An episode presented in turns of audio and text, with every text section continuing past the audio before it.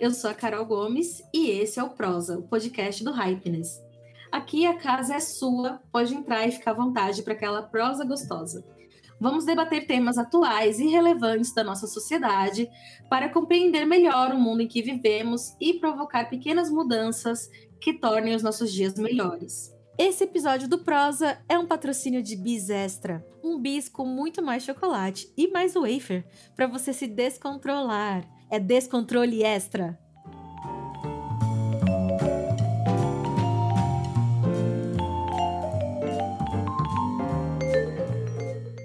O conceito e a representação da masculinidade na sociedade é legitimado e construído a partir de princípios machistas, heterossexuais e cisnormativos a partir do padrão binário de gênero. Sim, vamos começar esse episódio já militando, porque toda essa construção tem como objetivo manter e perpetuar as chamadas estruturas de poder. Essa noção hegemônica que é imposta quando se fala em masculinidade tem a representação de um homem forte, viril, que não chora e usa azul, já que rosa é coisa de, de mulher. Esses ideais de masculinidade são ensinados e reproduzidos por diversas instituições e pessoas na perspectiva de adequar os homens a posições so sociais consideradas desejáveis por eles. Há, entretanto, homens que divergem dessas normas de gênero e sexualidade e acabam se deparando com diversas estigmatizações ao expressar e viver suas experiências.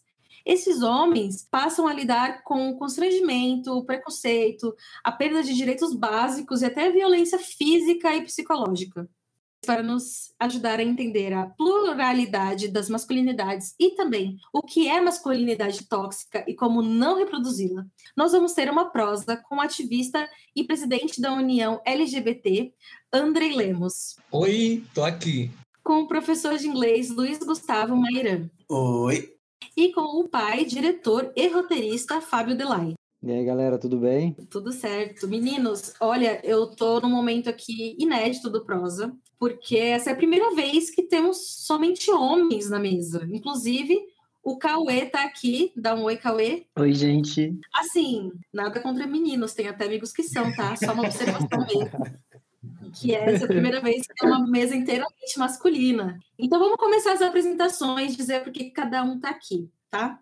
É, Fábio, você pode contar o seu currículo em um tweet, se possível? Posso, acho que até em menos tempo. É, eu sou diretor, sou, né, sou diretor publicitário e também de conteúdo, né, de séries e documentários. Sou pai do Valentim, de quatro anos, e acabo meu tweet aqui.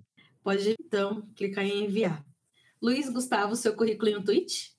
Eu sou maranhense, bicho égua, professor de inglês, filho de pernambucana, homem trans e chocólatra. Adorei esse último detalhe, assim, é o que é, é a cereja do bolo de chocolate. Andrei, seu currículo no tweet? Eu sou uma bicha preta, sergipano, historiador, trabalhador da saúde, candomblessista e o militante da luta negra e LGBT do Brasil. Arrasaram todos.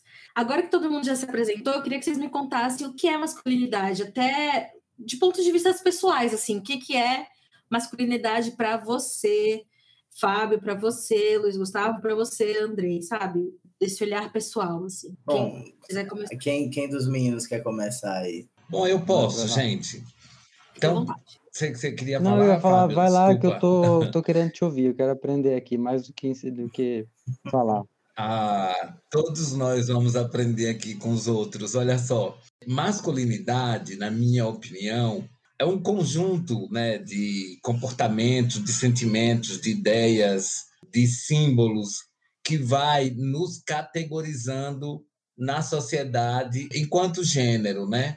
Existe uma uma produção tanto que hegemoniza, né, uma ideia de que para ser homem precisa falar grosso, gostar de futebol e não sentir dor mas que isso, na verdade, é uma visão construída a partir de um sujeito, de um único sujeito, sem reconhecer essa diversidade presente na nossa sociedade. né? Eu costumo dizer que, no nosso caso especificamente do Brasil, nós, há muitos anos, recebemos pronto um conceito que é do colonizador. E esse conceito, de fato, ele não nos cabe, né? Então, eu diria que hoje nós temos muita produção, sobretudo acadêmica, mas também na sociedade civil, no movimento social, de que essas masculinidades elas são múltiplas, elas são várias, elas são muito diferentes. Nossa, se masculinidade pode ser plural, se existe mais do que uma Com certeza. masculinidade. André já respondeu perfeitamente. Bom, gente, eu acredito que o, que o, que o André Cauê, Fábio também, já tenham pensado nisso, assim, é um conceito que o homem cis, ele não é convidado a pensar, a questionar, entendeu? Você nasceu homem, o mundo tá ali para você, e é isso, claro que, né, com os devidos recortes de, de raça, de classe social, mas é, o homem cis, ele nunca, nunca é questionado, nunca é provocado a, pensar a própria masculinidade. Então, eu, enquanto homem trans, eu sempre vi a minha masculinidade muito construída mesmo. E eu vejo exatamente como isso, como uma expressão de símbolos, uma expressão de um conjunto de, de, de costumes, um conjunto de atitudes, um conjunto de significados, assim como a feminilidade, entendeu? São características performadas, entendeu? E eu digo isso porque, assim, você construir a sua masculinidade, quando você tem esse referencial da masculinidade cisgênera, é, eurocêntrica, entendeu? Heterossexual, você escapa muito disso e você vê, não, mas eu não posso ser homem porque eu não me enquadro nisso aqui. Eu não sou tão viril, eu não sou tão forte, eu não sou tão másculo, eu não sou tão alto, eu não falo tão grosso, eu não gosto de mulher, ou então eu não gosto só de mulher, entendeu? Então, assim, todas essas coisas fazem você questionar se você é homem mesmo. E no caso de homens trans e pessoas trans masculinas, que não necessariamente são homens, né, existe essa performance da masculinidade mais diversa. Muito bem colocado, Luiz. Fábio, diga, você está pensativo. Não, eu estava, como eu pontuei no começo, eu queria mesmo ouvir vocês falar, porque eu estou num momento da, da minha vida e foi muito legal esse convite, porque eu comecei a fazer terapia, né? E eu relutei muito, assim, cara, para fazer terapia, né? Por causa de grana, por causa. E aí eu fui, dentro da terapia, fui vendo que era mais por conta de preconceito mesmo, né? E eu acho que está muito enraizado essa coisa da masculinidade que vocês acabaram de citar, que a coisa de você não pode ser fraco, entendeu? Você não pode ser. Você tem sua família tal, você tem que bancar ali todo mundo. E, e, eu sempre achei que, não, pô, eu não tenho. Eu, não, eu, eu sempre, sempre soube que eu carregava uma carga, sabe? Porque eu tive uma educação muito machista, né? Homofóbica tal. Mas eu saí de casa cedo, eu saí com 17 anos, eu saí do Paraná e, e vim para cá. No caso, São Paulo. No caso, vim para São Paulo. E eu comecei uma desconstrução, porque eu comecei a trabalhar de garçom tal, e depois eu comecei, eu caí na moda e por acaso comecei a trabalhar de modelo né? Eu vou só entrar nesse, nesse coisa só para eu vou chegar onde eu quero falar. Sim, e aí eu comecei tranquilo. a trabalhar como modelo e cara, e aí eu comecei numa profissão que as mulheres ganhavam muito mais do que eu, assim, muito mais e, e tinham muito mais importância e, e eu estava ali sempre como um, um coadjuvante, e ela sempre com protagonismo. E eu comecei a assimilar a importância, entendeu, de, de da, da mulher na sociedade e tal acho que foi aos poucos caindo a ficha para mim nessas coisas, nesse, nessa coisa de salário. Você estava num lugar ali de feminilidade, é, né? sabe, construindo Tudo. esse raciocínio, olhando a mulher de um jeito diferente do que eu fui ensinado tal. E aí em São Paulo também você tem uma, uma, uma vasta um vasto arsenal de coisas que você pode eh, experimentar, né? Tanto de, de conhecer pessoas diferentes tal, que no interior lá eu não, eu não, não tinha esse acesso. E comecei bastante. Aí, voltando agora, eu comecei a fazer terapia, assim, porque eu comecei a revisitar várias coisas que do meu pai e tal, né, da, dos ensinamentos, né, que eu tinha que eu não, que eu queria fazer diferente para meu filho, né? Várias coisas assim, já tinha já tinha mudado bastante, consigo reconhecer e ver, mas é muito louco, porque esses dias eu estava aqui sentado e meu filho chegou com a unha pintada. E aí a, a, a professora da escola ficou com, com medo que eu ia brigar, que o pai ia brigar porque o meu filho estava com a unha pintada. Nossa. E eu falei, ah, filho, que legal, por que, que você pintou a unha? Ele falou, ah, porque eu quero ser o super-herói. E o super-herói aqui, ó, a cor aqui, ó, preta, vermelha e azul. Eu falei, pô, legal, eu também quero. você pinta a minha? A maneira dele de se expressar, é, né? E, tipo, eu falei, ah, também quero pintar, não sei o quê. Aí esses dias ele chegou, porque tem, porque lá na escola é muito louco, porque aqui eu tento desconstruir, mas ele vai para a escola, ele vem cheio da, da ele fala, não, menina não pode fazer isso. Não, isso é a rosa de menina. E aí eu sempre tento, aos pouquinhos, ir desconstruindo. Quando ele fala assim, ah, qual canetinha que você quer? Eu falo, quero a rosa eu vou, tipo, colocando para ele, ah, que, ah, isso aqui, esse tênis aqui que você comprou, ah, eu comprei porque eu gosto de, de vermelho, filho.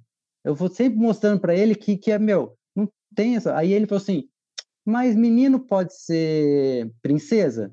Eu falei, pode, é, porque ele vê as princesas poderosas e tal. Eu falei, pode ser, não sei o quê. Aí eu, eu fiquei, eu falei, pô, eu preciso fazer diferente, porque a minha geração já, já tem, eu já sofro muito, eu, eu não, não posso passar esse sofrimento para ele. Não posso passar essa carga emocional. E eu já sei que eu vou passar um pouco, porque eu já sei que eu tenho vários defeitos, eu carrego esse, essa masculinidade tóxica comigo, mas eu, eu quero diminuir, porque esse, esse serzinho, esse cara, ele vai fazer diferente, tá? Ele que vai salvar o nosso país. Masculinidade tóxica é uma expressão para vocês guardarem ouvintes, porque a gente vai tocar nesse assunto, tá? Mas imagina, né? Para quem cria uma criança, deve ser muito mais difícil, porque você. Porque apesar dos ensinamentos em casa, tem, meu, tem mídia, tem escola, tem amiguinhos, enfim, tudo.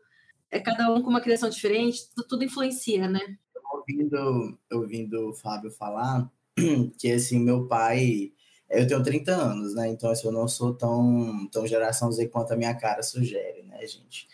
É... Sugere mesmo. eu sei. Então, eu sempre deixo isso claro, porque às vezes eu fico dando as referências e o pessoal fica, gente, mas não tem né, 20 anos. Eu falei, não, gente, eu tenho 31, vou fazer 31. mas, então, é eu venho né, de, uma, de, uma, de uma. Eu sou nordestino, nascido e criado, acho que o André também, também pode falar um pouco sobre isso que é uma região é bem pesada para quem é LGBT, sabe? Assim, ser brasileiro já é, entendeu? Mas assim, aqui no Nordeste tem alguns aspectos que pesam muito por causa do conservadorismo das famílias, da, da religiosidade que muitas vezes é muito, muito grande aqui. A minha família, por exemplo, eu cresci num, num ambiente extremamente violento. Meu pai, ele tinha problema com bebida, os meus tios, então assim era muito comum haver episódios de violência e tudo mais. Então isso para mim, só que eu não cresci achando aquilo ali uma coisa normal, eu sempre sempre tive pavor uhum. daquilo. Eu, por ter sido vítima de muita violência, violência para mim não é uma opção, não é uma coisa que, que, que me define ou que, que eu precise dela para exercer, para demonstrar minha masculinidade. Já o meu irmão Hoje está bem melhor, mas quando a gente estava crescendo, ele já foi o oposto, ele já ficou muito violento, já era uma pessoa que só resolvia as coisas no grito, na porrada. E eu e meu pai, a gente ficou muitos anos, muitos anos sem contato, tendo um péssimo relacionamento. Ele soube da minha transição oito anos atrás por, por outras pessoas, porque já tinha muito tempo que a gente não se falava. E eu sou daqui do Maranhão, mas eu já morei em São Luís, em Brasília, Belo Horizonte, São Paulo, e nessa época eu estava morando em Belo Horizonte. Fiquei muito tempo morando em Belo Horizonte. Sem família nenhuma, eu fui, iniciei minha transição e fui para BH, porque eu queria realmente aquela coisa de começar do zero, onde ninguém me conhecesse, onde, entendeu? Então eu fiz isso, foi... recomendo para quem tem as caras, viu, gente? É muito bom. e assim, e foi, uma, foi um processo muito comprido de, como é que eu posso dizer, de autonoção, sabe? De eu conseguir me, me situar no, na, na vida. Autoconhecimento, na né? sociedade, enquanto indivíduo, enquanto cidadão, enquanto pessoa que tem direitos, que tem deveres, porque é, coisificam tanto a gente, sabe? Objetificam tanto pessoas como nós, que é, a gente perde o senso de identidade. Que você passa, isso não é uma coisa que é um caso isolado, é muito comum, mesmo dentre os homens trans, que supostamente teriam essa noção mais apurada de sociedade, de assédio, de machismo, justamente por ter sofrido e sofrer ainda com isso, mas infelizmente não, a gente tem muita reprodução de machismo dentro da comunidade, assim, extrema, sabe? Eu não estou zoando aqui, sabe? Então, assim, temos muita resistência, muitos exemplos de homens diferentes, de pessoas que performam masculinidade, exemplos muito bons, mas a gente também tem ainda muita reprodução de machismo nisso. Ouvindo o Fábio falar do filho dele, que ele quer fazer diferente com o filho dele, é isso. A única coisa que a gente pode fazer para contribuir mais para frente é educar as pessoas, educar as crianças de agora, para que elas sejam adultos melhores aí na, nas gerações que vêm. E assim, só para fechar, no caso da falei da violência do meu pai e tudo, hoje nós somos muito amigos, muito amigos mesmo. Tipo, ele é uma pessoa que ele mudou muito a gente se reaproximou, tá com virou a chave, né? É, muito, assim. Então, ele hoje é uma pessoa que ele, da minha família, ele é o que compra briga por minha causa hoje, me defende de todo mundo, foi se informar, ele foi se informar muita coisa para a gente poder ter essa relação, assim. Então, hoje, o meu, eu e meu pai, eu posso dizer que nós somos amigos, e ele vira para mim e fala, assim, que eu sou um exemplo de como tratar as mulheres, porque muitas coisas que ele observa de como ele deveria ser com as namoradas dele, ele fala assim, é, não, quem diria, né, de inverter os papéis, não sei o quê. Aí, as, muitas vezes, ele fica assim, com vontade de perguntar alguma coisa e fica super, sabe?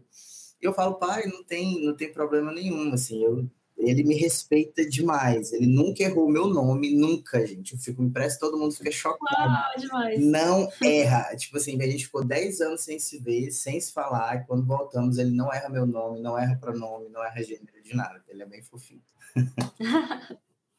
que história muito bonita. Muito legal, muito legal trazer isso. Eu acho muito bacana, por exemplo, ver o Fábio né, trazer essa, essa experiência dele né, individual, familiar e compartilhar com a gente.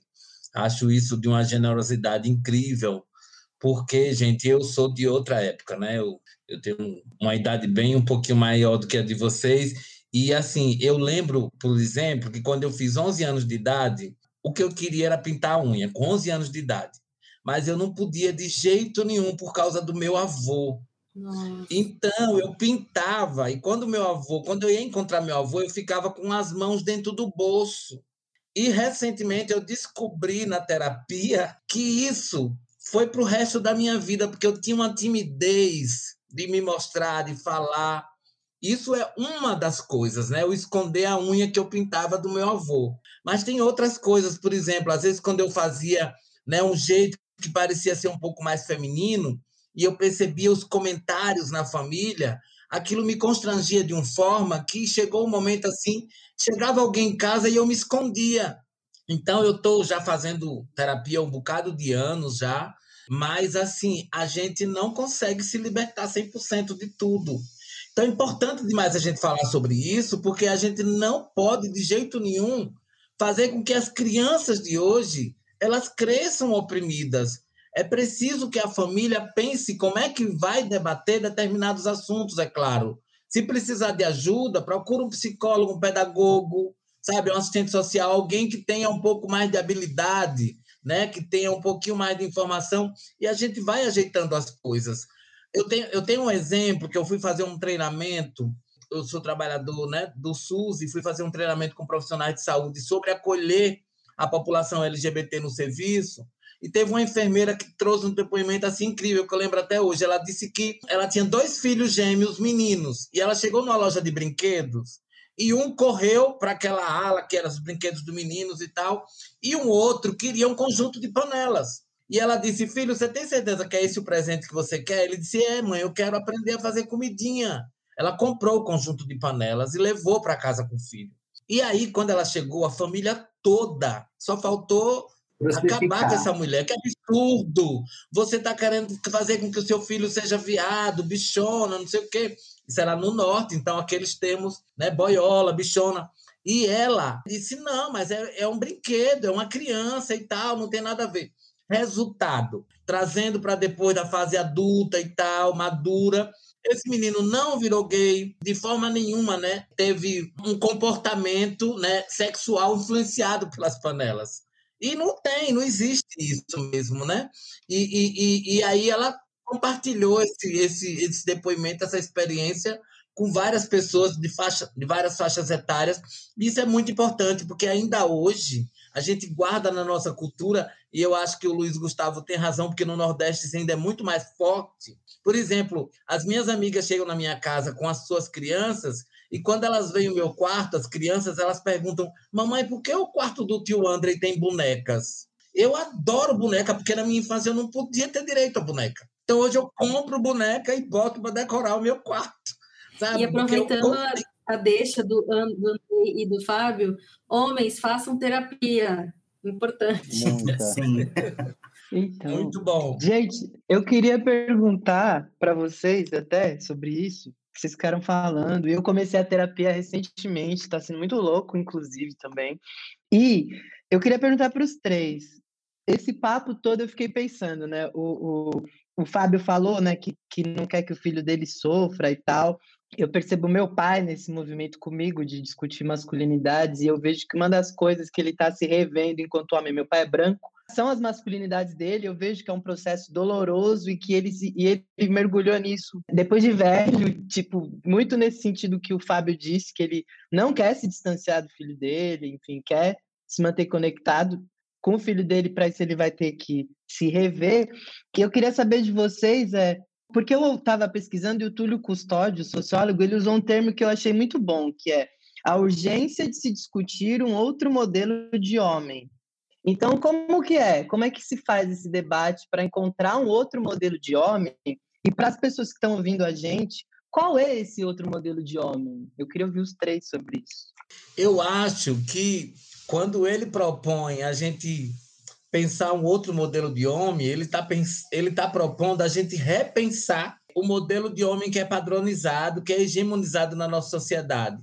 Eu penso que, na verdade, quando a gente nasce, né, eu defendo muito isso, quando a gente nasce, a gente não deveria ter ali na certidão de nascimento menino, homem ou mulher, menino ou menina. Porque, na verdade, a gente sabe que um corpo biológico, ele não necessariamente está vinculado a uma identidade. Essa é a primeira coisa. E a segunda coisa é que essas identidades, elas são muitas. Então, eu posso, em algum momento da minha vida, querer ter o direito de me declarar como uma pessoa não binária, como uma pessoa gênero. Isso precisa estar assegurado. Porque, na verdade, o que é que importa no final de tudo isso? É a nossa felicidade, é o nosso bem-estar social. É como a gente se sente melhor. Pensar no outro modelo de homem é pensar em tirar de dentro da gente para fora, a partir da nossa relação com o mundo, com os afetos, com as relações sociais, políticas, sabe? E culturais. É claro que a cultura do tempo e do lugar tem uma forte influência, mas isso também precisa é, abrir espaço para dizer bem assim, sim, Cauê, que tipo de homem que você quer ser? Quais são as referências que você tem positivas? Porque as referências negativas a gente não quer corresponder.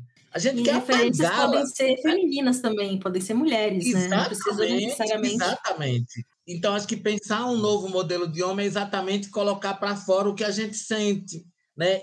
Como a gente se identifica. É essa oportunidade de, desde o princípio, a criança ou adolescente falar o que pensa, o que sente, perguntar o que tem curiosidade, e isso ser, sabe, acolhido porque aí a gente está construindo cidadãs e cidadãos, ou cidadãs, né? A gente não está construindo só homens ou mulheres como se só tivesse duas formas de se estar no mundo. Existem várias formas de se estar, de se colocar, de atuar no mundo. E essas diferentes formas, elas precisam ser acolhidas. Eu concordo plenamente. Fábio, eu quero, eu queria ouvir você uhum. e, e, tipo assim, você falando mesmo do que você sente como pai, homem, enfim, joga aí eu queria ir na linha do, do, que já foi falado aqui, do que o Andrei falou. Eu acho que a gente, é, a gente pensa a masculinidade, né, tem vários caminhos para a gente pensar e refletir, né? A gente pode olhar pela filosofia, é, pela cultura, né, como foi citado, de cada lugar, é, pelo viés, pela política, né? Você pode ver partidos que, que trabalham a masculinidade diferente, né? Partidos políticos, ideais políticos são tratados dentro da política diferente também, né? E, a, e a, essa educação, né, que a gente tem em casa, é, a gente trabalha a masculinidade e a gente faz ela ao contrário da feminilidade.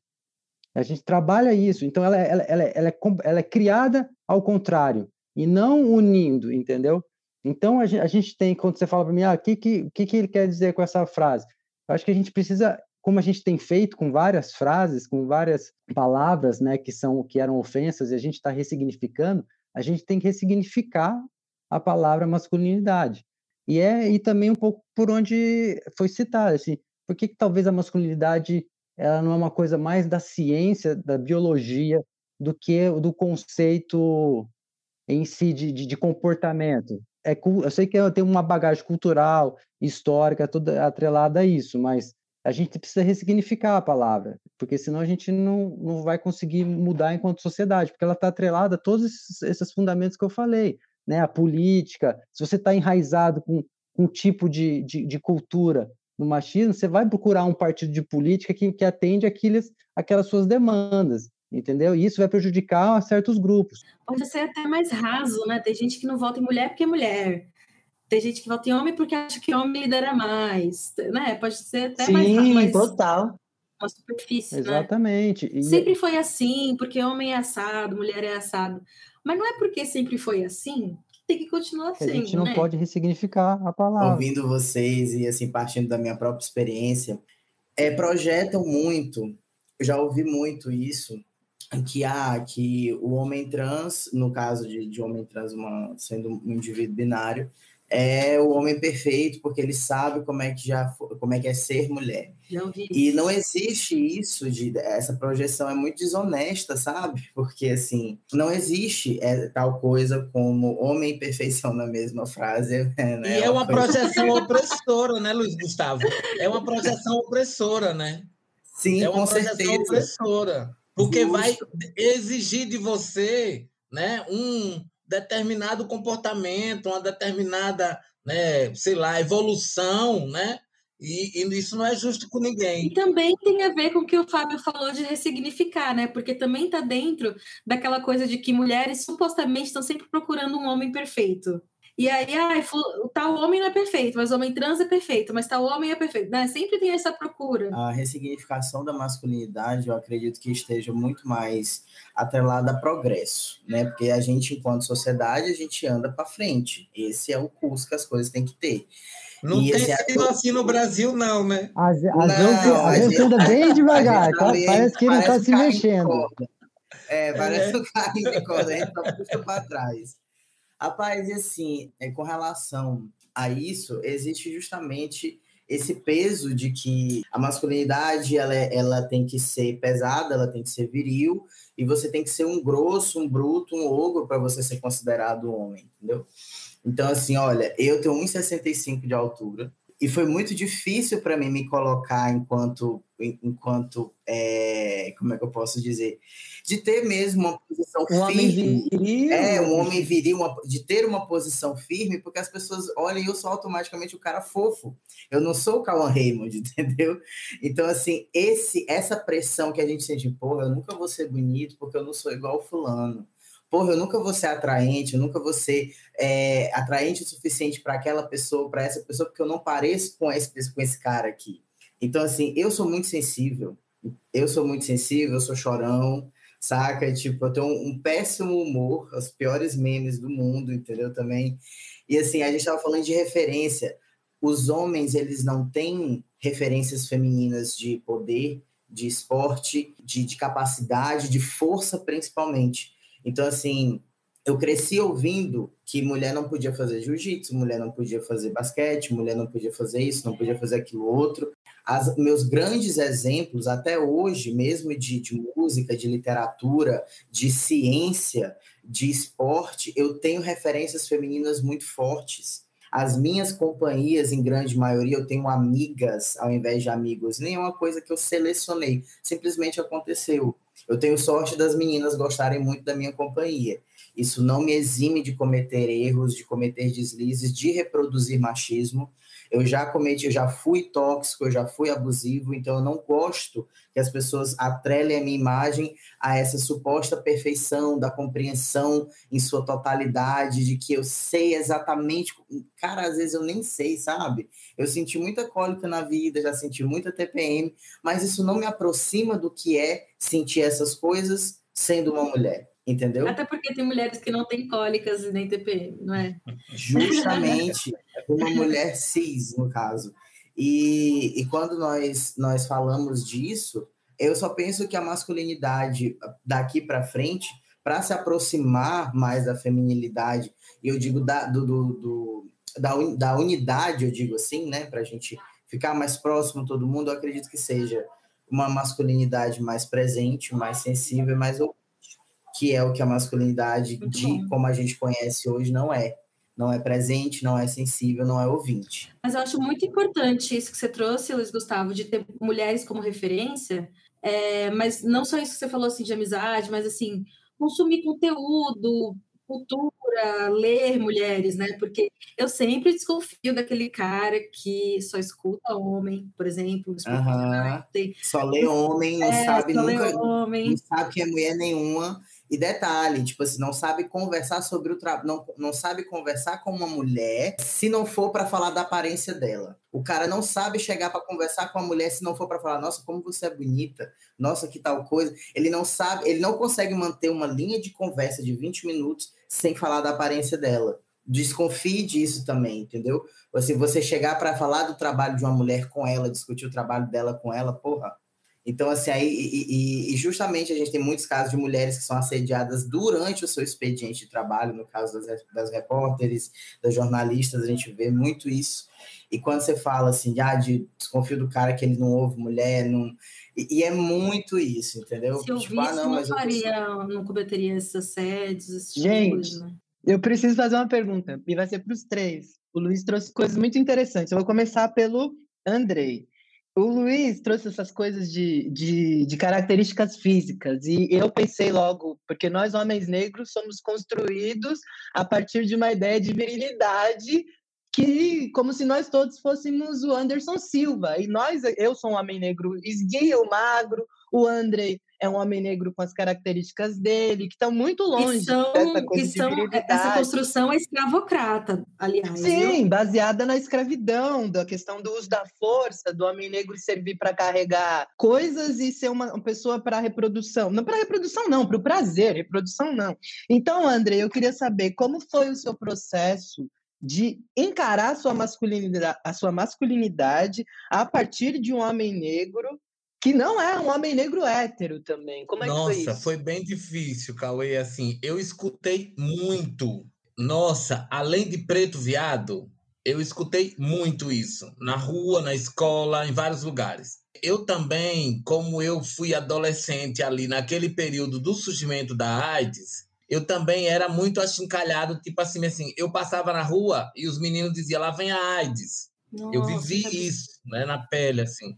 É muito violento. E tem essa questão, assim, das vezes a pessoa, quando se interessa por mim, que quer se relacionar afetivamente, é, afetivamente ou sexualmente, traz no seu imaginário uma expectativa, e essa expectativa, ela é forjada por uma cultura né, que, em alguma medida, né, defende uma ideia de democracia racial, mas que, ao mesmo tempo, romantiza a objetificação do corpo preto, a hipersexualização do corpo preto. E mais do que isso também, imagine quantas vezes numa roda de samba as pessoas não diziam assim para mim: "Mas tu não sabe tocar tambor?" Imagine quantas pessoas, quantas vezes as pessoas falam assim: "Mas tu não sabe jogar bola? Tu não toca um pandeiro?" Eu até arranho no pandeiro, mas não toco pandeiro, não sou um musicista. Mas não é da conta dessas pessoas, né. Andrei? É, Ah, então, isso sim é pensar como é que essa estrutura patriarcal e escravagista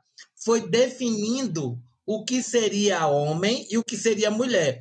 Mas tem um, tem um, um adendo aí que eu quero trazer para o debate, é que ao colocar o homem numa sociedade patriarcal como objeto de desejo e o principal detentor do poder, cria também um desejo desse homem buscar esse lugar de homem. E quando não se busca esse lugar de homem, a sociedade vai dizer bem assim: mas como assim, cara? Você nasceu homem e abriu mão desse privilégio? Você vai ser bicha, vai ser travesti? Então, assim, existe essas inúmeras cobranças que vêm de vários lugares, né?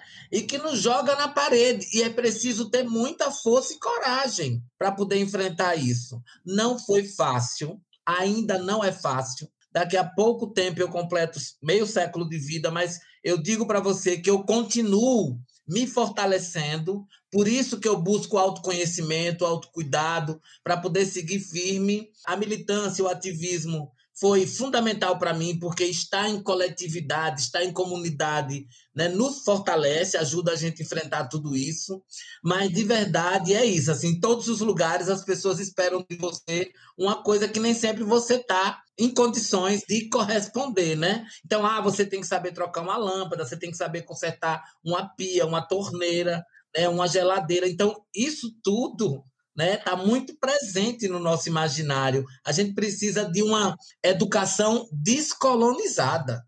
A gente precisa mudar essa ótica aí, né, hegemonista de, de, definir o que é homem e o que é mulher. As pessoas, você sabe que às vezes as pessoas me perguntam bem assim, Luiz Gustavo, mas André, você que trabalha com esse assunto há tantos anos, qual é a diferença de uma pessoa travesti para uma pessoa transexual? Aí eu digo bem assim, olha, vocês precisam entender que essa diferença ela está muito mais forte na identidade ou na subjetividade. Então, é, é preciso olhar para o indivíduo e perguntar como você quer ser visto, sabe? Dá espaço para a pessoa falar, né? Ao se identificar enquanto homem, cria-se inúmeras expectativas nas pessoas, a partir do seu tamanho, do seu corpo físico, da cor da sua pele, né, e da sua orientação sexual. Então, as pessoas, por exemplo, acham que eu tenho que saber maquiagem. Eu precisava saber você não sabe dar uma escova no cabelo? Porque eu nunca quis aprender isso, porque eu acho que não é a minha praia, porque eu tenho habilidade para fazer outras coisas. Então, as pessoas têm isso. Agora, o que eu acho mais crucial é as pessoas quererem é, definir a gente a partir do olhar. E é isso que a gente precisa, sabe? É mudar urgentemente, porque é isso que violenta, que machuca, né, que leva as pessoas para depressão, para suicídio, para um monte de violências. Não dá para a gente querer dizer, olha, ser homem gay é isso, ser homem trans é isso, ser homem cis é isso. Não dá para a gente começar, sabe? A gente precisa dizer, quer saber o que é que o Fábio é? Pergunta para ele, cara. Pergunta para ele como é que ele se percebe, sabe? Qual é a identidade dele, né? Como é que ele se relaciona sexualmente, afetivamente porque não dá para eu querer olhar para a pessoa e querer definir o seu comportamento, a sua identidade a partir de um olhar, porque isso é preconceito. Gente, eu queria só, antes da pausa para o café, não me matem. Ah, eu queria perguntar para o Luiz. Fica tranquilo, Cauê. Para o Luiz, é que eu tenho uma pergunta nesse rolê para o Luiz e outra para o Fábio, mas agora para o Luiz, porque no começo da fala dele, ele disse uma coisa que me chamou a atenção, que foi pessoas transmasculinas. E eu gostei disso porque você deu, você trouxe uma pluralidade quando você cita esse termo. Ou, ou, seja, você é um homem trans, mas você se considera como a partir disso, né, que o André estava falando. Então eu queria que você falasse um pouco sobre esse, essa questão de pessoas transmasculinas, para os nossos ouvintes entenderem, para os nossos ouvintes entenderem o que, que é isso, como que é essa pluralidade também, para não te ver, pô, você é um homem trans e já automaticamente se dirigir a você a partir de toda essa bagagem estereotipada que o Andrei disse, sabe? É, as pessoas trans, porque eu sou um homem trans, vou, vou explicar daí. Existe o binário de gênero, né, que sabemos a polaridade masculina e feminina. Nossa sociedade, ela é pautada dessa forma. A, os, os indivíduos não são preto e branco em sua totalidade, nem todo mundo é uma coisa só né? Então a gente precisa entender isso. A sociedade é binária, mas os cidadãos são plurais. Então eu me considero um, um indivíduo binário porque eu sou homem e eu estou, né, ok na minha posição de dos meus papéis sociais enquanto homem, entendeu? Os meus pronomes são masculinos, a minha tratativa é masculina, ok. As pessoas transmasculinas, elas não necessariamente querem para si essa identidade, esse título de homem o peso social e os papéis que vêm com essa identidade social de homem. Então, a partir do momento que você fala, eu sou homem, quem está te vendo, quem está te ouvindo, justo como o André falou, tem toda aquela expectativa jogada em cima de você. E aí vai de você, obviamente, você querer lidar com isso ou não. Eu costumo falar isso porque duas pessoas que eu amo, que são dois caras assim que eu amo, são amigos muito queridos, eles são pessoas é, transmasculinas, eles performam masculinidade, a tratativa deles é masculina, mas eles não têm intenção de mudar gênero na certidão de nascimento para aposentar cinco anos mais tarde, como eu fiz. Eles não têm intenção de, de, de retificar o documento unicamente para ter acesso à dignidade que deveria ser de acesso livre para todo mundo. E então, assim, são pessoas que pensam a masculinidade e a sua sexualidade de uma forma com muita maestria, com muita humildade, que é o doutor Miranda, ele é médico psiquiatra e pessoa trans masculina lá de São Paulo, muito amigo meu. Nós dois somos nordestinos, ele é piauiense, eu sou maranhense. A gente se conheceu mil anos atrás, lá em São Luís, na época de faculdade, e nos encontramos anos depois, os dois transicionando, foi muito especial isso. E o Luiz Rodrigues, que ele é ator e mexe com produção de teatro e cinema em Belo Horizonte. Os dois, assim, produzem muito conteúdo bacana no Instagram, vale a pena ler os textos, ouvir os, os vídeos deles, assim, é muito bom, acrescenta muita coisa. E, e, a forma que eu me percebo, como a gente estava falando da, da questão do, do, corpo negro ser esse, esse corpo que tem que vem do viés do colonizador, né? Que você tem que saber, você é o corpo feito para o prazer o Cafuçu, o Negão, o que tem 19, 20, 22 centímetros, se você foge desse padrão, você, o que, que tem de errado com você?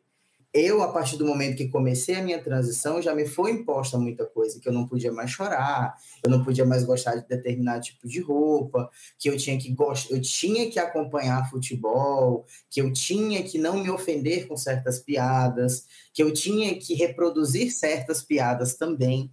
Então, eu, no, no, meu começo, gente, eu, eu como falei. Faz uma inscrição para o Clube do Bolinha. É, praticamente, praticamente, Carol, porque, ó, o meu começo de transição, por, por causa da, do, do, ambiente que eu estava inserido, eu estava numa cidade que eu conhecia pouquíssima gente, então eu, eu fui, né, galgando os grupos. Eu convivi muito com a turma de heterotopzera, da galera do futebol, do sertanejo. Foi uma experiência, assim, que eu, que eu, que eu fiz amigos muito legais, mas eu vi que aquele ambiente para conviver ali não era para mim, e tudo bem e aí eu fui procurando os meus grupos, eu fui vendo aonde eu me sentia melhor. E assim, foi, foi trabalhoso, foi sofrido construir, firmar essa minha percepção, minha auto-percepção, enquanto Luiz Gustavo, enquanto homem, enquanto pessoa heteroafetiva. Eu digo heteroafetiva por quê? Porque eu já eu não, não, não me digo heterossexual, porque eu já tive experiências com outros homens que foram experiências válidas, foram experiências muito boas e que eu não gostaria de apagar, entendeu? Mas eu nunca tive nenhum envolvimento emocional com nenhum homem antes, até então eu nunca tive. Então, todos os meus, meus envolvimentos emocionais, os meus relacionamentos foram com mulheres. Então, eu me, me entendo como uma pessoa heteroafetiva.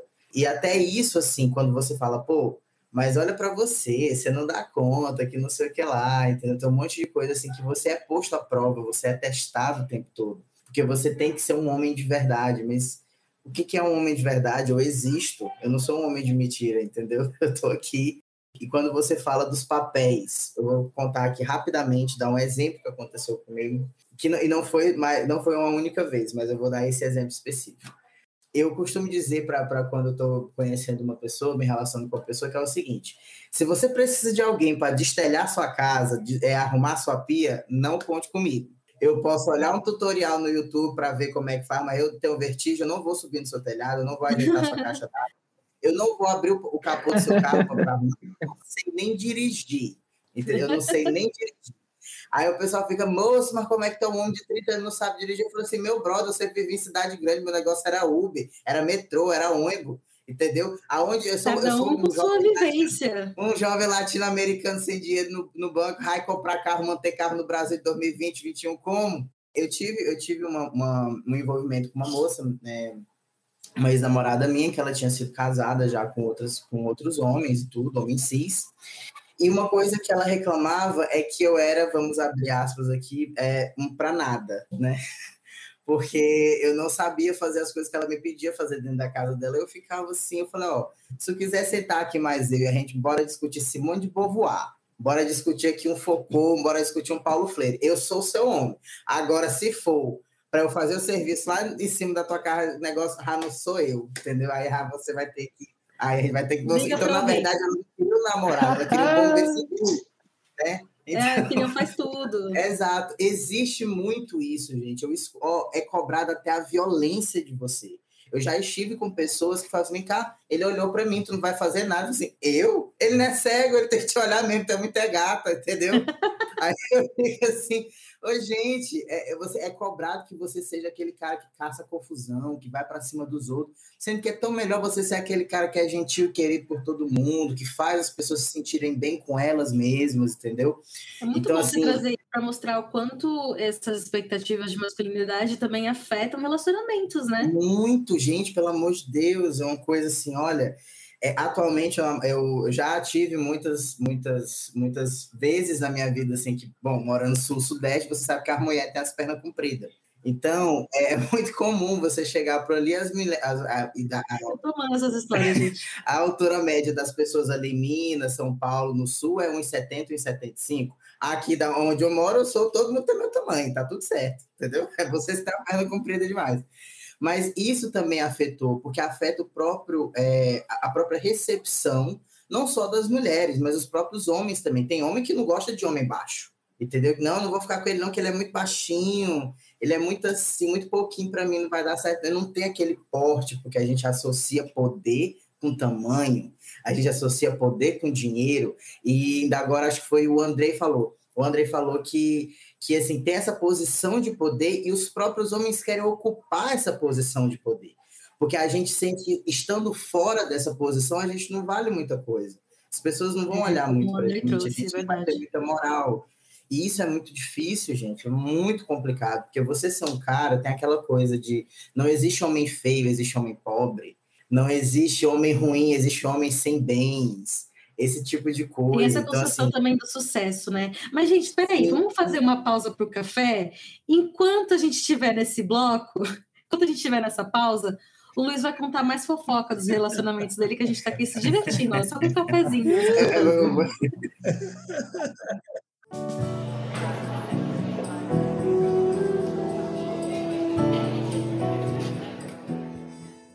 Oi, gente, tudo bem com vocês? Estou aqui de novo com meu café quentinho na mão, porque hoje tá frio, para falar de inovação. E hoje eu trouxe aqui um projeto inovador e super legal que debate masculinidades plurais.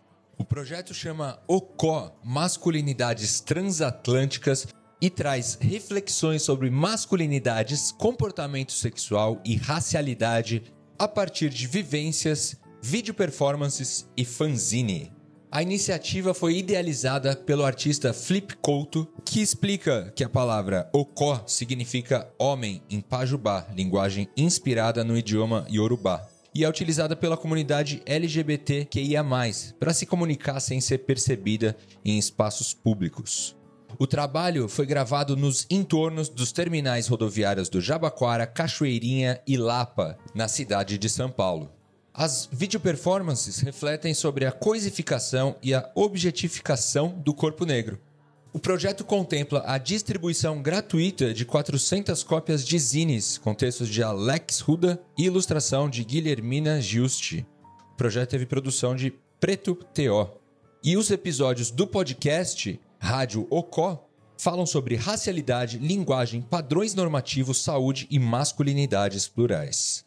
O trabalho todo é inspirado na cultura ballroom, criada pela comunidade negra e latina LGBTQIA+, dos Estados Unidos, com referência aos desfiles e caminhadas, as runway. Segundo ele, algumas vezes é uma caminhada cotidiana e em outras vezes é uma caminhada para se colocar no mundo, para ser visto e para se impor. Tô indo nessa, mas vou continuar ouvindo vocês. Aqui é Rafael Oliver. Se a gente não se vê, um bom dia, uma boa tarde, uma boa noite. Tchau!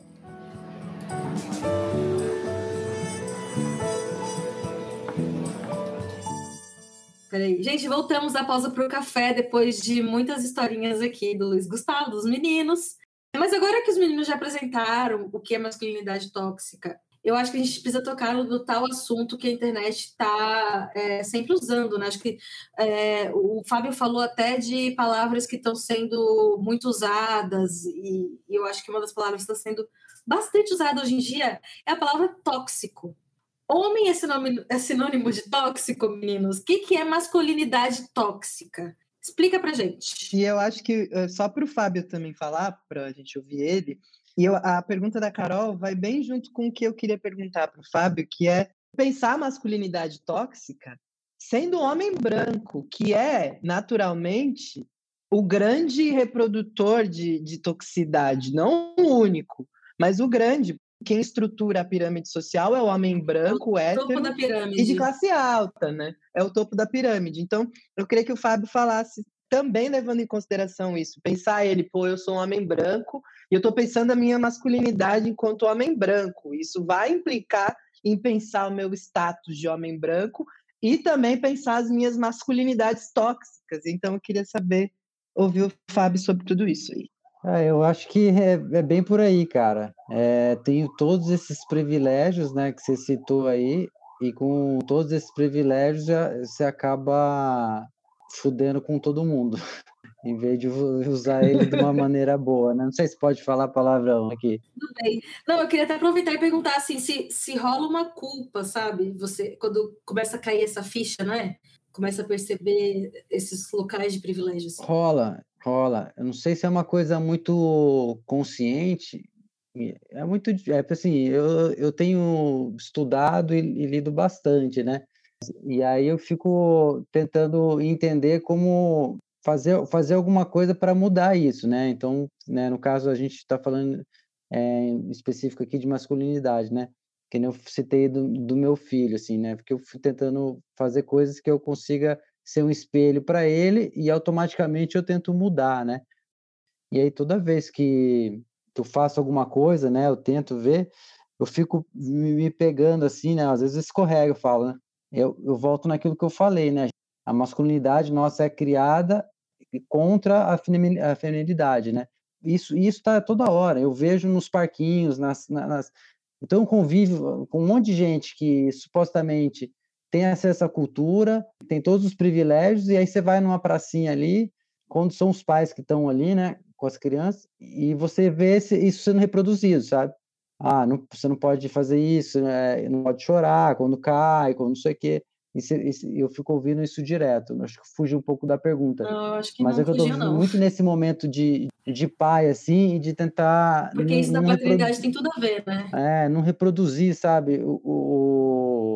Claro que eu toda hora dou uma escorregada, tudo, mas o contexto geral do, da coisa do, do privilégio em si, eu não sei o quanto porque cada um tem uma experiência de sofrimento diferente, né?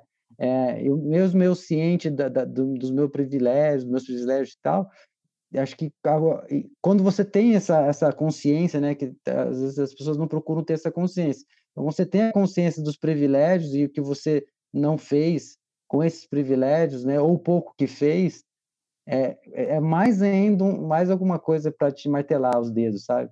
Mais alguma coisa que você fica tipo, e, e, a, e aí você fica tentando isso. Eu estou trazendo muito isso para terapia, para tentar como reverter isso para coisa positiva, sabe? Porque para não ficar me lamentando ou, ou, me fazendo de coitado, não sei o que, não, é reverter e, e fazer uma coisa boa disso, desse caldo. Né? É, porque eu fico pensando, são duas cargas, né? São a sua e a do seu filho.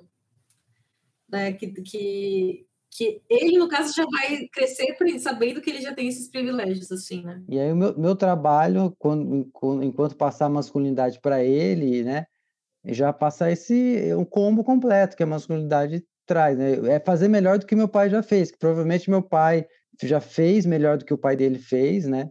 É, em termos de masculinidade, de, de coisas, e eu tenho que fazer melhor, porque eu tenho muito acesso à informação tenho muitos livros, eu tenho podcast, eu tenho pessoas especiais que trocar ideia, sabe? Porque eu preciso absorver isso para passar para ele melhor e ele passar para o filho dele, entendeu? Eu já tenho que formar um ser humano melhor do que eu fui. Eu, eu tento, e é isso, não dá só para ficar na palavra, né? Você também tem que mudar, né?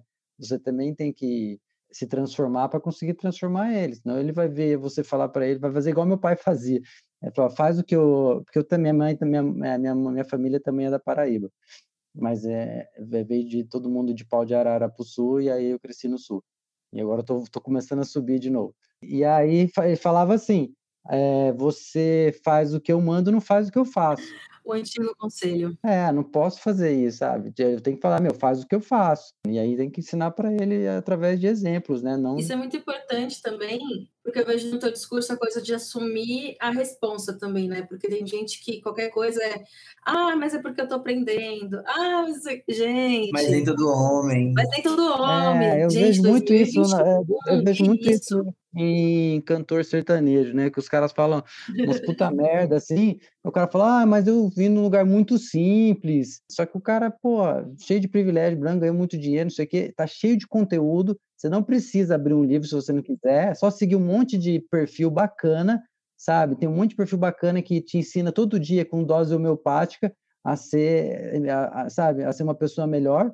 E, e, você ficar ainda alimentando esse, ah, mas eu vim, pô, eu também vim, cara, eu também vim. Minha mãe veio de pau de arara, meu pai é mecânico, minha mãe é professora é municipal, e, cara, e, e vamos, e cada um vai ter uma experiência. Agora, não dá para ficar se vitimizando.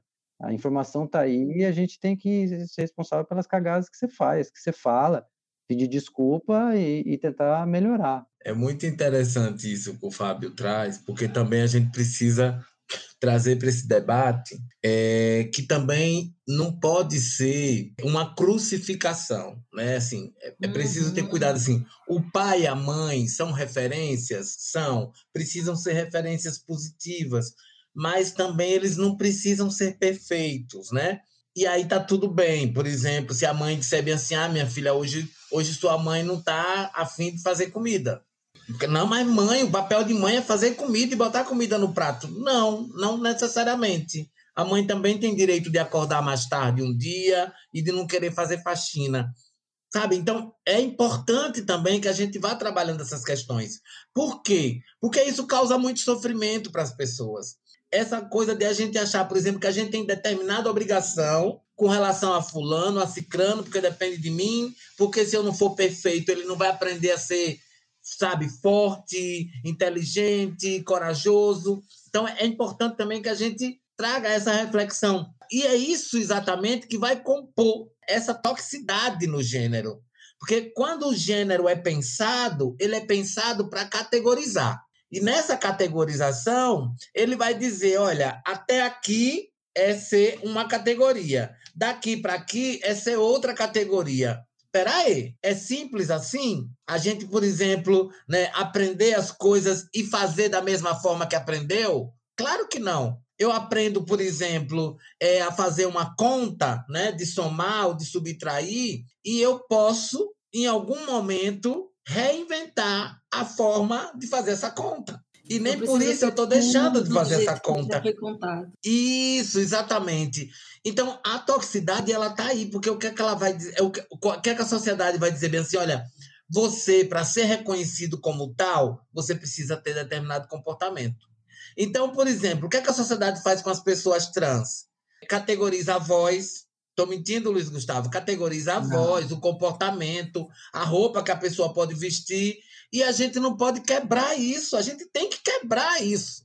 Na minha opinião, a nossa principal tarefa né, contemporânea é derrubar o patriarcado. É esse sistema pesado que diz que ser Homens homem tem mulheres, que ser isso e ser mulher tem que ser aquilo. Em lugares opostos, e não a gente se mistura e a gente quer se misturar, porque o afeto é revolucionário. É o afeto que pode, de verdade, colocar o nosso país e a nossa sociedade num caminho civilizatório, contemplando a diversidade. É o afeto que acolhe. Eu não sei se vocês viram, mas circulou nas redes sociais um vídeo da enfermeira aplicando injeção na Paraíba num homem adulto com muito medo da agulha.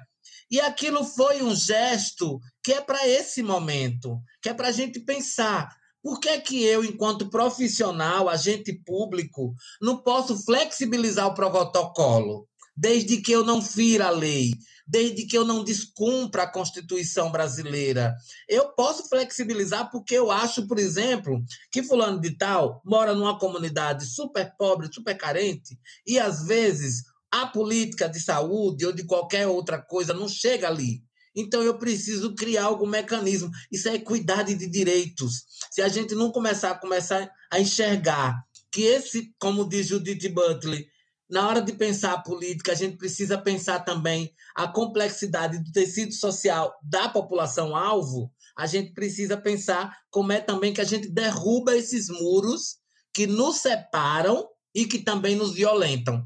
Porque é por isso que o Brasil ainda é um dos países, é um dos cinco países onde tem maiores taxas de suicídio e onde essas taxas de suicídio têm uma prevalência altíssima na população masculina. e na população masculina jovem, porque a obrigatoriedade do homem ter que ser provedor, ter que ter sucesso, ter que ser viril, isso está matando os homens. A gente tem que falar nisso todos os dias, não é só no setembro amarelo. A gente tem que falar sobre isso todos os dias. Essa cobrança de dizer, olha, se você não for desse jeito, você não pode ser inspirador, você não pode ser desejado, você não pode ter o afeto e o reconhecimento da sua família e dos seus amigos. Isso está matando os homens. Isso de ser provedor, eu sempre, eu sempre falo que se não fosse essa, esse ideal de masculinidade, Breaking Bad nem existiria. Porque é, é só por causa disso, série. É, mas eu queria aproveitar umas falas, porque eu estou ouvindo vocês falarem muito assim, tem palavras que são repetidas nos discursos de vocês, tipo sofrimento, choro, impedimento, né? O Fábio falou que escuta a criança que não pode chorar no parquinho, o André falou da depressão, tal. É, eu queria perguntar para vocês assim, como é que é isso de sofrer como homem, sei lá, sentir luto como homem, ter tristezas, decepções como homem? Porque eu fiquei imaginando essa criança do parquinho que o, que o Fábio presencia ali todo dia. Eu fiquei pensando, imagina você cair, criança, se machucar e não poder ter esse acolhimento do choro, porque o choro é um acolhimento, né? Uma expressão. E você não poder ter isso, porque você não, você tem que ser homem, levantar e erguer a cabeça, né? Isso deve ser muito doloroso ainda desde pequeno, e eu acho que isso escala muito, né? Queria que vocês, que vocês falassem sobre isso, assim, sobre a tristeza, o choro como homem como não existe, Carol, esse justamente o lugar para o acolhimento, o que que o homem busca? Ele busca válvulas de escape. Por isso que os índices que nós temos de homens alcoólatras, o, o índice de alcoolismo ele é muito maior entre os homens do que entre as mulheres. Eu sou filho de um homem assim, eu tenho um irmão que é assim, eu tenho tios, que são pessoas que não tinham para onde botar as suas frustrações, não podiam viver as suas dores, então eles descontavam nisso. E eu tiro por mim também, porque eu passei por um episódio de, de fim de relacionamento uns anos atrás que foi muito traumático para mim. E além de só chorar não foi o suficiente, eu precisava me agredir de alguma forma. Então eu não, não conseguia falar daquilo de, de uma forma tão clara com os meus amigos, com as minhas amigas. Então eu descontava no álcool. E aí, o que, que você tem assim, em, em milhares de lares brasileiros? São homens que chegam bêbados, frustrados, que agridem a mulher, agridem os filhos, quebram tudo em casa. E a violência já é justificada porque é homem? Já, isso, já é justificada porque isso é coisa de homem. Então, assim, não tem como, só para. Eu, eu, eu, queria até ter falado isso na minha fala anterior, mas só para fechar isso, não tem como a gente debater uma masculinidade melhor se a gente não falar de misoginia. Porque o ódio, quando você fala assim, o ódio ao feminino, não é que os homens odeiam as mulheres. A figura feminina, não, não tem nada a ver com a figura feminina. Tem a ver com o que a figura feminina representa. Perfeito. Então, assim, aí a gente volta de novo para aquele ponto. Homens gostam mesmo de mulheres ou eles gostam de ter um lugar para meter? Ou então, gostam assim, de feminilidade. É. Isso. É, você gosta de, você gosta da figura feminina, talvez da anatomia feminina, mas você gosta de conversar com a mulher, você gosta de ouvir o que ela tem para dizer, você fica ok quando a mulher demonstra uma habilidade muito superior à sua em determinado, em determinado assunto, sabe? É isso que eu estou falando. E você assumir, e eu não digo isso que, que, que, eu penso assim só por eu ser trans, não. Isso veio a partir de muita reflexão, muito amadurecimento, quatro anos e meio de análise, os meninos estavam falando aí de terapia, entendeu? Estou nessa história aí, então tem quatro anos e meio. Então, eu quando eu paro e falo assim, cara, tu gosta de mulher ou tu gosta de ter um lugar realmente assim para tu despejar a, o, o teu prazer? Porque gostar de mulher é outra coisa, entendeu? O afeto dos homens ele fica todo reservado para outros homens eles admiram homens em tudo, eles se esperam homens em tudo. Então a mulher fica reservada para o quê? Um depósito de porra. Vamos botar assim a grosso modo, tá, gente? Me falaram que o palavrão tá liberado, então falei. tá liberado. Já legalizei. Então é por aí. Então quando, quando eu falo esse tipo de coisa, eu não estou em nenhum momento dizendo que eu nunca fui escroto com uma menina ou com outro cara. Não, eu já fui, eu já falei besteira, eu já tive uns comportamentos que eu não me orgulho, mas eu assumi minha bronca. Aí fiquei, tipo assim, beleza, eu fui escroto, eu me desculpa, mas a, o que eu fiz não pode ser desfeito, o que eu falei não pode ser desdito. Então a gente tem que pensar muito nisso mesmo, para onde, onde estão morando as suas admirações, os seus afetos, sabe? E, e, essa coisa do sofrer enquanto homem é muito complicado. Eu tenho um melhor amigo que ele passou por uma situação de luto de ter perdido a mãe uns anos atrás, e logo depois foi o fim do casamento dele, e ele é um cara extremamente introspectivo, ficou assim em depressão profunda nos últimos tempos, ele tá melhorando, tá mais assim, tá de falar, tá de abraçar, tá de beijar, entendeu? E ele fala que deve muito isso a mim, porque eu sou muito carinhoso com os meus caras. Chega aí, pô, e tal, assim, de dar um cheiro, de dar um abraço, entendeu? O meu irmão, meu pai, os meus avós, a gente tem que começar para alguém. E se você não está vendo perto, vai ter que começar por você. Essa sociedade falocêntrica e falocentrista, eu costumo dizer que ela segura uma série de vantagens, mas também é, assumir esse lugar da série de vantagens é também se permitir a uma outra série de violências, porque ao mesmo tempo em que lhe coloca, olha, para você ser uma referência, para você ser desejado, para você ser idolatrado, para você ser valorizado, você precisa ser de uma determinada forma. E isso, em uma certa medida, a gente introjeta. Por mais que a gente hoje, por exemplo, faça terapia, estude, formule, elabore, debata, mas tem coisas que estão lá na infância. E quando a gente vai ver, e às vezes a gente fala, fala, fala, quando a gente percebe, epa, peraí, de verdade, isso aqui em algum momento travou. E agora dá trabalho para destravar. E esse destravamento requer coragem, ousadia, mas também tempo.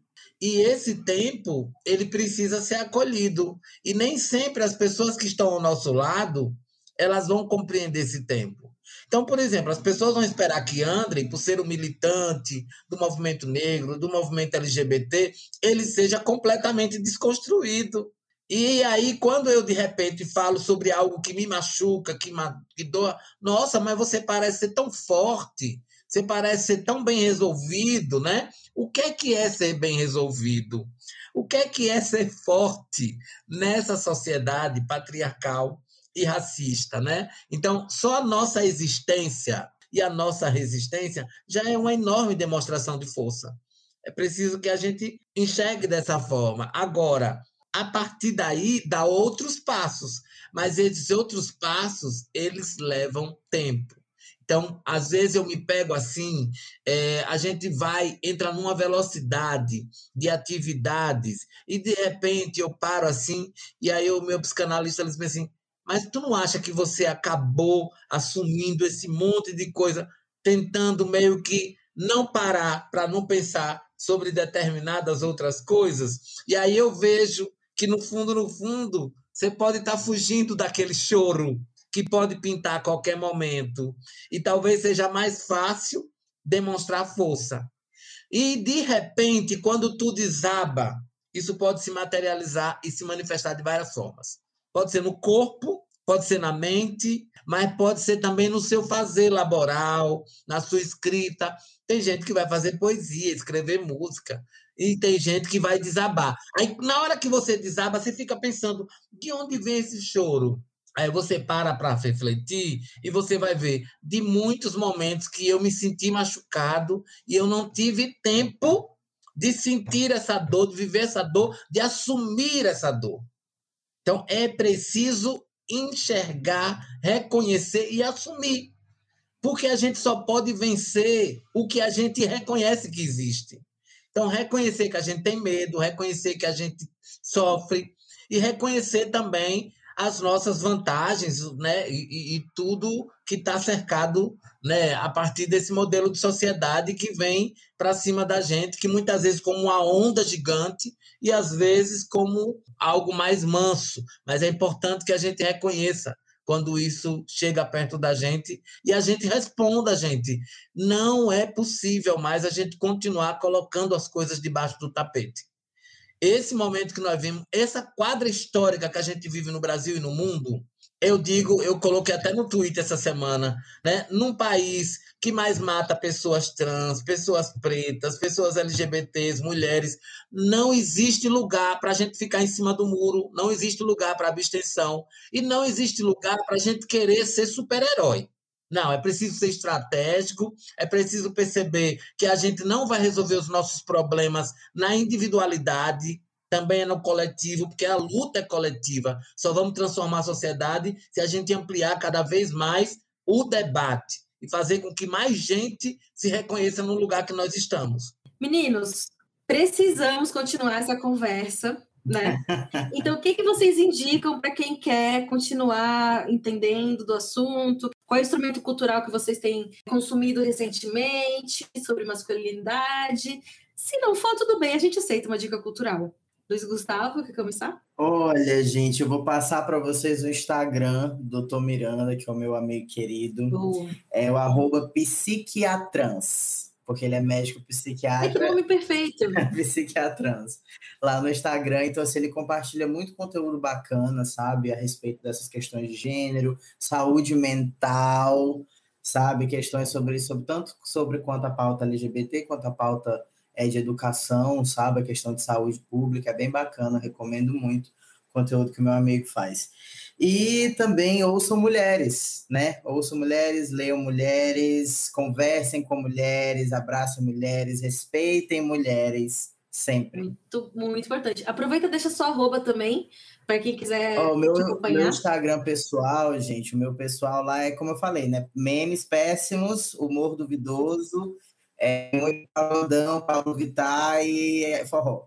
Lá você me acha no arroba lgmairan, com Y e N no final. E o meu Instagram profissional é o Teacher Gus, com G-U-S, que é onde eu falo do meu trabalho, é como se fosse meu portfólio profissional lá do meu trabalho. Muito obrigado, gente. Boa. André, sua dica cultural, por favor. Eu já estou quase seguindo todo mundo. Já achei o Fábio Delay, já achei o, o, o, o Luiz Gustavo. Eu, eu descobri que o Miranda, eu tinha assistido uma aula com ele. Eu fiz um curso sobre acolhimento da população LGBT. Olha, e ele deu uma aula e ele é brilhante. Aí achei já. Não é? É, ele é maravilhoso, fantástico. Olha, já testou a queria... cultural, Luiz Gustavo. É, mas eu queria dizer o seguinte: nesses tempos, né, dessa globalização e de pandemia, não dá para a gente fazer muita coisa. Então, eu tenho consumido muito, buscado muito coisas que a gente pode ver na internet, mas também alguns livros que a gente pode facilmente encontrar em, várias, em vários sites, né? É, eu gosto muito, queria indicar um documentário do Bezerra da Silva é Malandra é Malandra e Mané é Mané. É um documentário super interessante para mostrar esse debate do homem naquela comunidade. Então, um homem negro, pobre, pedreiro, bombeiro. É muito bacana, um bom instrumento para debate. Um outro que eu queria indicar é o Ori, o documentário da Beatriz Nascimento. Ah, é lindo! É, maravilhoso, né? Da Beatriz Nascimento. Fala muito também dessa coisa do que a, do que a sociedade coloca de peso na população preta e de como espera também que a gente seja algo que, é, que dói muito para a gente ser.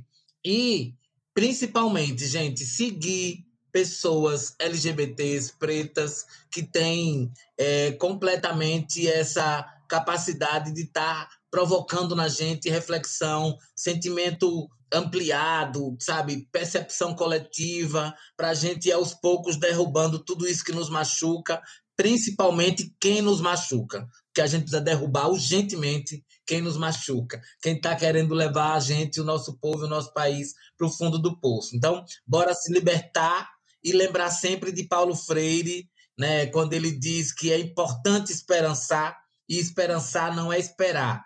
Esperançar é ato de construir no coletivo, né? E lembrar de Bell Hooks, que ela também diz que é o amor esse afeto que a gente tem que pode nos movimentar para a luta pela liberdade. Então a gente precisa se libertar e libertar o nosso povo. Então bora falar mais sobre isso. Contem sempre comigo. Um beijo grande. Lindo, lindo, lindo. Fala. O meu arroba é, é arroba Andrei Lemos Prof, eu acho. É Andrei Lemos Prof, Andrei com Y, né? Arroba Andrei Lemos Prof. Arrasou. Fábio, suas dicas culturais? Vou falar aqui, é, que, que eu fui dar uma pesquisada quando vocês me convidaram, aí eu achei três documentários que estão no YouTube, que dá para ver no YouTube, que é O Silêncio dos Homens, que trabalha bem essa coisa Excelente. da masculinidade. Precisamos falar com os homens, e a, acho que eu assisti esse ou, ou o primeiro que eu falei, não lembro agora. E a máscara em que você vive, Então tem esses três documentários que, que, que eu vi e acho que vai ser legal, é, super dentro da, da pauta que a gente falou. E também achei um negócio super legal que eu vou tentar fazer parte, que chama Memo, que, que termina com H, que é Homem ao Contrário. Que eles têm podcast e tudo, e é um grupo de, de, de, de homens de bate-papo. Então, é grupo, grupo de bate-papo para para tratar dessa, dessas causas de, de, masculinidade e tal, e tem um lugar de, de maior afeto entre homens tal, e poder se abrir. E aí eu acho, achei bem legal. É, conversa é tudo, escreve né? Memo com H no final, que é homem ao contrário. E fica aí as minhas pesquisas. Deixa eu acrescentar uma coisa. Diga! É porque eu lembrei, eu lembrei agora que na Netflix a gente tem o Moonlight, que é fantástico, né? Sim. E Pose, e o seriado Pose, gente, que é muito uhum. bacana, é muita descolonização, né? E agora na Amazon Prime tem o Manhãs de Setembro com a Lineker. Importantíssimo, gente. Olha, fal... informação é que não falta, né? não é mesmo? Não tem essa desculpa mais.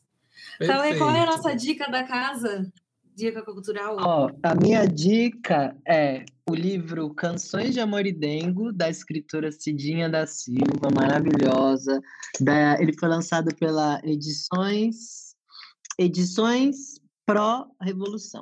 É o nome da editora. Maravilhoso. Canções de Amor e Dengo, é um livro de contos, bem nessa, nessa linha da, afet, da afetuosidade dos afetos, que é uma coisa muito importante mesmo, que o nosso querido Andrei disse tão lindamente. E também o trabalho do sociólogo Túlio Custódio, que ele tem uma discussão bem legal sobre masculinidades, eu acho, com viés racial, claro, um recorte para masculinidade dos homens negros, mas como a gente vive em sociedade, para todos os homens, principalmente lerem e acompanharem. É isso, eu acho que esse foi um dos episódios mais maravilhosos de todos. Sim, Muito deixa eu voltar aqui no pessoal. Fábio.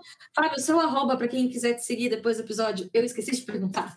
É, é, eu não sou muito frequente nas redes sociais, mas eu tenho uma página assim, que é o arroba Fábio Delay, no, no Instagram. Arroba Fábio Delay. Beleza, então todo mundo já se encontrou, vai se seguindo. Ah, gente, a minha dica é bem parecida assim, com o que a gente já falou né, no, no episódio, de ler mulheres, né? Então, Bell Hooks, Maya Angelou. Chimamanda Adichie. Chimamanda. Bell Hooks, é, Angela Davis, era esse nome que estava me fugindo assim. Né, leiam mulheres, consumam esse conhecimento, não só na parte assim mais técnica, sociológica da coisa, mas também vai ver um filme dirigido por mulher, vai ver o, o olhar que a mulher leva para outras mulheres na televisão, no filme, no, no, na literatura. Aí você vai ver. Vejam o conto da Aya, gente. Exato. Ó, tem muito, tem muito conteúdo, a internet está aí, se a gente tem acesso para ouvir. Desculpa, esse episódio é muito bom, mas acompanhe Oi? o trabalho da Elisa Lucin, da atriz cantora, poeta, maravilhosa. Bom, Pronto, mulher preta. Gente, a gente vai ficar dando dica cultural para sempre, então vamos ao encerramento. Muito obrigada por essa prosa, meninos. Foi maravilhoso receber vocês aqui, compreender melhor o conceito e também a construção dessa tal masculinidade, além das formas de como desconstruí-las e combater a masculinidade tóxica, a masculinidade frágil. Eu espero que esse papo possa ter evidenciado ainda como o conceito de masculinidade é, afeta a sociedade e fragiliza os relacionamentos, né? Que essa nossa discussão seja um passo importante para reflexões e também sirva para nos fazer evoluir de alguma forma como sociedade. Por hoje é isso, foi uma delícia ter vocês aqui. E o Prosa é um podcast do Hypeness produzido por Gabriela Garcia, que conta com o apoio dos editores Clara Caldeira e Cauê Vieira, que esteve aqui hoje com a gente. O programa tem a edição de Felipe Lippelt e Guido Scaliucci, além da participação de Rafael Oliver. Espero vocês na próxima prosa para mais um cafezinho acompanhado de uma dose de descontrole extra com Bis Extra, que é um descontrole em forma de chocolate. Até lá!